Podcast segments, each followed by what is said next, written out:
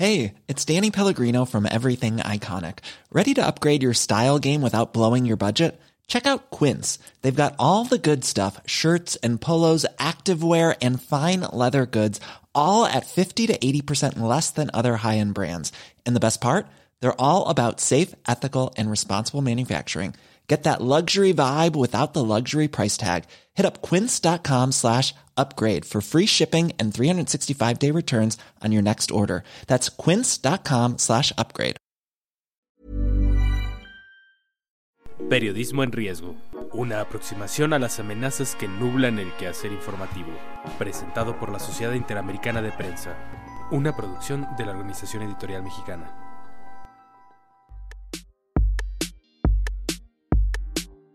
¿Qué tal? Bienvenidos a una edición más de este podcast Periodismo en Riesgo, donde revisamos el estado que guarda la libertad de expresión y el acceso a la información en nuestro continente. El día de hoy vamos a platicar con Carlos Jornet, que es el presidente de la Comisión de Libertad de Prensa de la Sociedad Interamericana de Prensa, justamente con el tema de un desplegado que fue publicado en casi 5.000 medios de América Latina el pasado 21 de septiembre en todo el continente. Este desplegado, firmado por la Sociedad Interamericana de Prensa, por la Asociación Mundial de Periódicos, por el Grupo de Diarios de América, por la Alianza de Medios MX, por la Asociación de Entidades Periodísticas Argentinas, por la Asociación Nacional de Periódicos de Brasil, de Colombia, de Ecuador, de Perú, de Jamaica, muestra una inusitada y creo que inédita unión de intereses de editores de América Latina. El desplegado se titula Medios de toda América, llamamos a defender el valor del periodismo profesional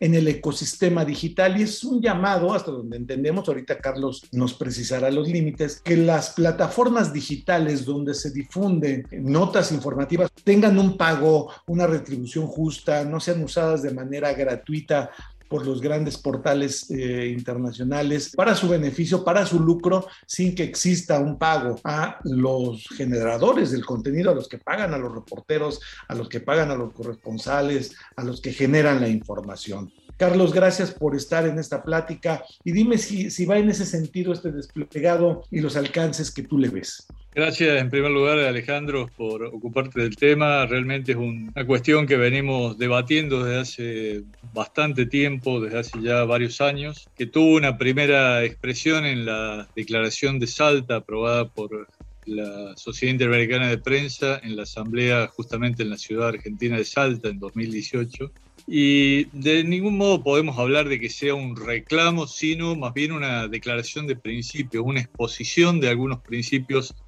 que entendemos hay que empezar a poner sobre la mesa para conversar en un plano eh, de mayor equidad con las plataformas globales. Creemos que la publicidad, que era el sustento tradicional de los medios, ha ido siendo absorbida por las plataformas globales y esto empieza a tener un, efecto muy fuerte, sobre todo en pequeñas comunidades cuyos medios de comunicación empiezan a quedar famélicos de ingresos por la imposibilidad de seguir eh, llegando a las audiencias del modo que lo hacían, o más que a la audiencia, a, su clientela habitual, digamos, porque la audiencia, por el contrario, ha venido creciendo y en eso las plataformas han sido también un factor fundamental para poder llegar eh, cruzar fronteras y poder llegar a audiencias de lugares muy lejanos, pero eso no se ve retribuido con la posibilidad de generar una sustentabilidad económica que les permita seguir ejerciendo el periodismo y sobre todo un periodismo de profundidad que brinde un servicio a las comunidades. Y esto empieza a generar esos llamados desiertos informativos que ustedes conocen y que alcanzan básicamente a pequeñas comunidades en zonas eh, por ahí alejadas de las grandes ciudades. Entonces, realmente para nosotros, y por eso desde la Comisión de Libertad de Prensa también nos preocupa este tema, creemos que hay que buscar un mecanismo que permita un pago justo y razonable por el esfuerzo que ha significado la generación de esos contenidos que luego las plataformas, eh, si bien contribuyen a difundir, también se benefician con ingresos adicionales porque mucha o buena parte del tráfico que se genera en esas plataformas está originado por el consumo de contenidos periodísticos. Ustedes no mencionan en ese desplegado por su nombre a Google, a Facebook o a Twitter. Cuando hablan de plataformas digitales, ¿se están refiriendo a esas en particular o cuál es la naturaleza? A esas y a, otras, sí, también, bueno, obviamente está YouTube, eh, hay algunas plataformas, bueno, TikTok que empieza a generarse ahora, aunque, aunque tiene menos contenido periodístico, pero hay una serie de plataformas que en distintos mercados tienen mayor o menor predominancia que son las que eh, absorben, eh, en este momento se habla del 80% de los ingresos eh, digitales por publicidad provienen o son captados por esas plataformas. Y todo eso son recursos que antes iban a, a, los medios de comunicación tradicionales, no solo los impresos, sino también los puros digitales, que cada vez les cuesta más captar esa publicidad, porque además las grandes plataformas eh, logran economías de escala que un medio local difícilmente pueda conseguir. El año pasado, con todo el aumento que implicó las compras online eh, fruto de la, de la pandemia del coronavirus, el ingreso publicitario de Google, por ejemplo, en el segundo trimestre de este año ascendió a 50 mil millones de dólares, 50 mil 400 millones de dólares. Eh, Facebook registró ingresos por 25 mil millones de dólares en el primer trimestre de este año. Mientras tanto, el, diario New York Times, para mencionar el buque insignia, digamos, del periodismo norteamericano, eh, tuvo ingresos publicitarios por 362 millones durante todo el año pasado. Es decir, vemos una gran desproporción entre los ingresos que, publicitarios que se vuelcan en las grandes plataformas y los que van a los medios en parte obviamente es, fruto de, una economía global, pero muchos de esos recursos eh, son absorbidos en pequeñas comunidades y son llevados a las grandes plataformas. Carlos, existe ya antecedente de negociaciones. este, este, reclamo ya pasó por Europa, ya pasó por, por Australia incluso, ¿no? Cuéntanos qué ha sido de esas experiencias y qué tiene que aprender América Latina de aquello. Nosotros en realidad en el desplegado no abogamos por ningún modelo en particular porque América Latina es un continente donde cada país tiene su propia realidad. Hay países una realidad muy adversa para la prensa, de una confrontación marcada desde el poder político hacia el periodismo eh, profesional por lo tanto, eh, imitar modelos como los de Europa o, o, el de Australia de febrero de este año es difícil la realidad latinoamericana. Europa avanzó con una legislación a nivel continental que luego comenzó a traducirse en legislaciones particulares en cada territorio, en cada país, que bajan eh, esa legislación eh, en el formato más adecuado para ese país, pero cumpliendo una serie de principios en el caso de, Australia, en febrero de este año se aprobó un, código que justamente lo que busca es eh, promover la negociación entre las grandes plataformas y los medios. Eh, lo que busca ese código de negociación, justamente llamado de medios y plataformas digitales, es sentar en una misma mesa a las dos partes, que cada una eh, formule su propuesta inicial y si no hay acuerdo, la instancia de un mediador eh, oficial lo que hace es elegir por uno de los dos puntos, de las dos puntas, digamos, de la negociación. Si uno pidió 100 y el otro ofreció 10, el mediador puede inclinarse o por 100 o por 10, pero no ubicarse en un punto medio. ¿Por qué es esto? Porque lo que se busca es que nadie eh, pida nada disparatado ni ofrezca nada que sea abusivo de ese modo facilita una negociación racional, una negociación sobre bases eh, sólidas y que sea equitativa para ambas partes. Y bueno, y si no hubiera acuerdo, finalmente el mediador resuelve. Esto ha permitido, hasta ahora no hubo necesidad de aplicar el código, lo que hay es eh, negociaciones, acuerdos particulares de, de, las grandes plataformas con grupos de empresas o con empresas individuales y se ha avanzado en, una serie de acuerdos que son muy favorables y mucho más favorables que los que se han logrado en otros mercados sin esta instancia legislativa. Pero insisto, en América Latina, por lo pronto creemos que es un hecho histórico esta eh, alianza de 18 instituciones, se han seguido sumando, incluso en las últimas horas hay dos o tres que han pedido eh, suscribir también la solicitada o el desplegado que ya ha sido publicado, con lo cual creemos que es una instancia histórica, una instancia de unidad continental que no se había visto hasta ahora en ninguna instancia y creemos que eh, las plataformas, lejos de reaccionar, digamos, de un modo eh, inadecuado, deberían valorar también que hay un, un, planteo sólido, un planteo que tiene una raíz muy clara en esto que hablábamos de debates de larga data que no han tenido hasta ahora una respuesta adecuada. Valoramos, sin duda, la serie de acciones que se han venido realizando, como acuerdos individuales en algunos países, como los planes de capacitación que se han ido ofreciendo, pero creemos que eso es solo un primer paso y no la solución definitiva que se está planteando para restablecer un equilibrio perdido. Eso te iba a comentar, Carlos, porque tanto plataformas como Facebook como Google se han acercado a los medios. Ah, existe un producto, el, Google Showcase, que va a publicar noticias este, y se va a pagar por esas noticias a los, a los medios. Facebook ha hecho eh, cursos de capacitación, a periodistas ha, dado dinero para la digitalización de algunos medios. Esto, eh, como dices tú, es solamente un, primer paso, ¿no? o cuál es la, pues la idea o, sientes que es, un, es, como una especie de, de, bribe, de soborno pequeñito como para que los medios no hagan escándalo? No, no, yo creo que hay un reconocimiento del aporte que realizan los medios, pero eh, ese reconocimiento no puede ser unilateral. Tiene que traducirse en una mesa de conversación donde esto pueda avanzar en una búsqueda de algo que, que satisfaga a ambas partes, que atienda las razones de ambos lados porque además hay que tener en cuenta que los, buscadores y las redes sociales son hoy facilidades esenciales, puertas de entrada a Internet. De algún modo son los que están de ambos lados del mostrador. Por un lado informan y por otro lado son los que difunden eh, contenidos que generan otros. Entonces, claramente es una posición de, de dominio, de privilegio que eh, es muy difícil para medios pequeños sentarse eh, en un mano a mano con, las grandes, los grandes jugadores de Internet, ¿no? Creemos que medios pequeños, medianos y también eh, los grandes puedan tener una conversación más razonable, más equilibrada, más justa y buscando acuerdos sustentables que no dependan simplemente de un ofrecimiento que se realice, que uno tenga que simplemente aceptarlo o, rechazarlo y ahí termina todo.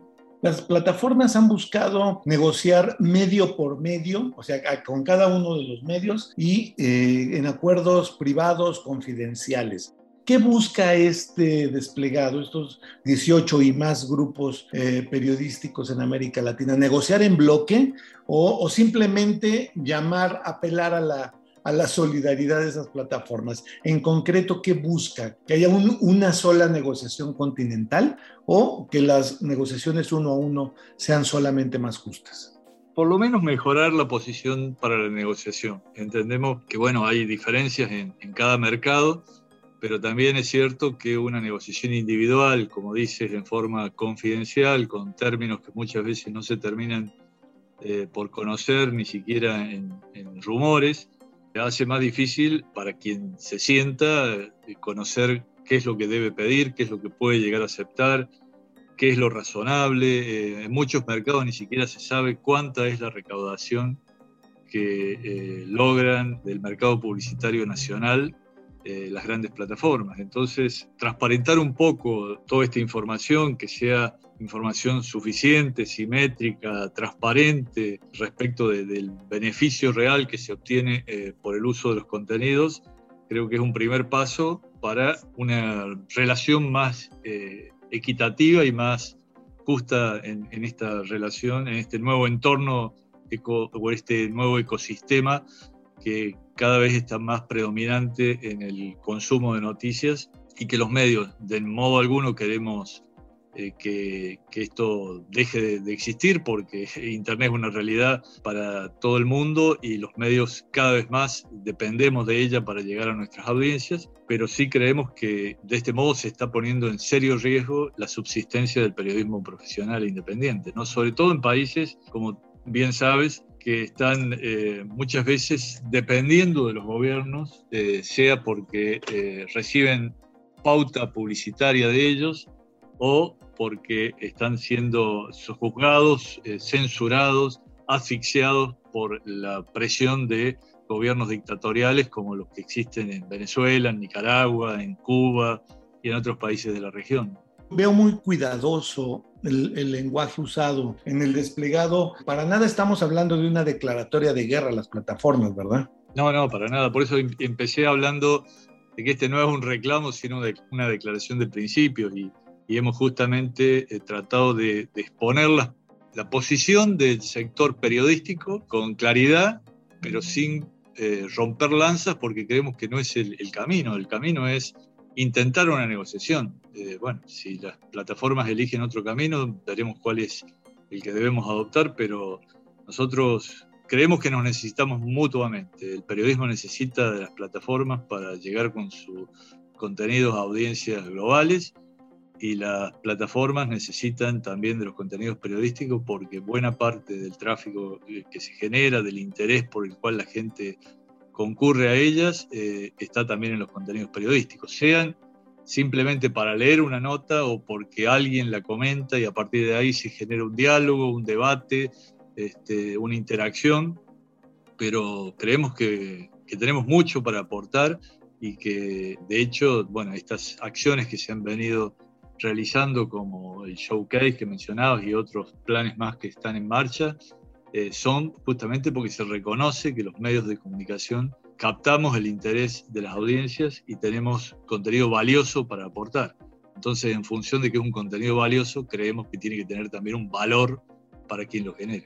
Exageramos al decir que es una de las pocas veces en que se ve tan unida la industria en América Latina. En el caso de México, y a mí me consta, pues la, construir la alianza de medios MX eh, costó trabajo por los intereses, por los egos, por, por, las diferencias. Ahora imagínate, eso fue dentro de un país, ahora imagínate dentro de todo el continente, eh, de pronto todos unidos en ese mismo objetivo eh, parece inédito, ¿no? O pocas veces visto. No tengas ninguna duda de que es inédito. Es inédito a tal punto que cuando se comenzó a trabajar en este tema, había un, un grupo de trabajo inicial con algunas asociaciones de medios, no todas.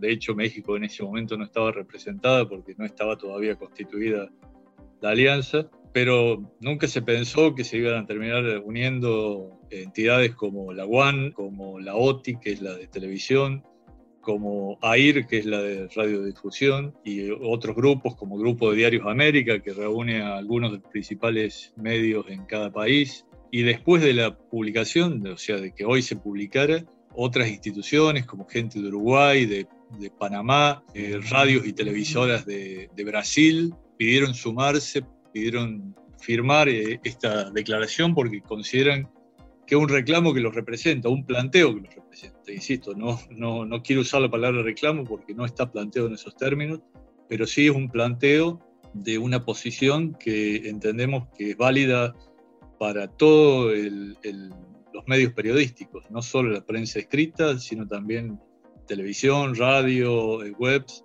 todos aquellos que de algún modo interactuamos y participamos de un ecosistema informativo en el cual las plataformas cada vez tienen una presencia más importante y por ello creemos que es un actor con el cual tenemos que sentarnos a conversar una forma de que digamos garantice la sustentabilidad del periodismo profesional y el crecimiento de todo el sector eh, y que esto no sea un ganar para algunos y un, una eh, muerte anunciada para otros.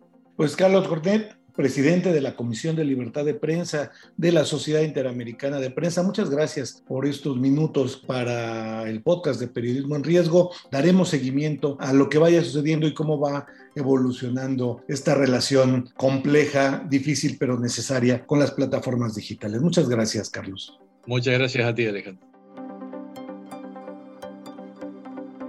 Va a haber mucho de qué hablar entre los editores de América Latina, los noticieros, las televisoras, las radiodifusoras con este tema, porque las plataformas seguramente van a reaccionar, esperemos que de la mejor manera y de la manera más constructiva para todos. Estaremos pendientes desde este podcast Periodismo en Riesgo, el podcast de la Sociedad Interamericana de Prensa, para seguir estos temas. Yo soy Alejandro Jiménez, les agradezco mucho su atención para esta emisión, esperamos escucharnos en el siguiente de esta serie. Si usted tuviera algún comentario que hacer, por favor háganoslo saber a nuestra dirección de correo electrónico podcast.oem.com.mx. Muchas gracias y nos seguimos escuchando.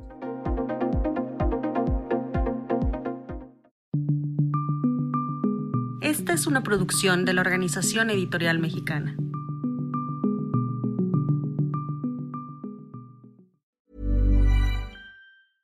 How would you like to look five years younger? In a clinical study, people that had volume added with Juvederm Voluma XC in the cheeks perceived themselves as looking five years younger at six months after treatment. Look younger, feel like you. Add volume for lift and contour in the cheeks with Juvederm Voluma XC. Reverse signs of aging by adding volume to smooth laugh lines with Juvederm Volure XC. For important safety information and to find a licensed specialist, visit juvederm.com. That's J U V E D E R M.com. Not for people with severe allergic reactions, allergies to lidocaine, or the proteins used in Juvederm. Common side effects include injection site redness, swelling, pain, tenderness, firmness, lumps, bumps, bruising, discoloration, or itching. There's a risk of unintentional injection into a blood vessel, which can cause vision abnormalities, blindness, stroke, temporary scabs, or scarring. Talk to a licensed specialist to find out if it's right for you.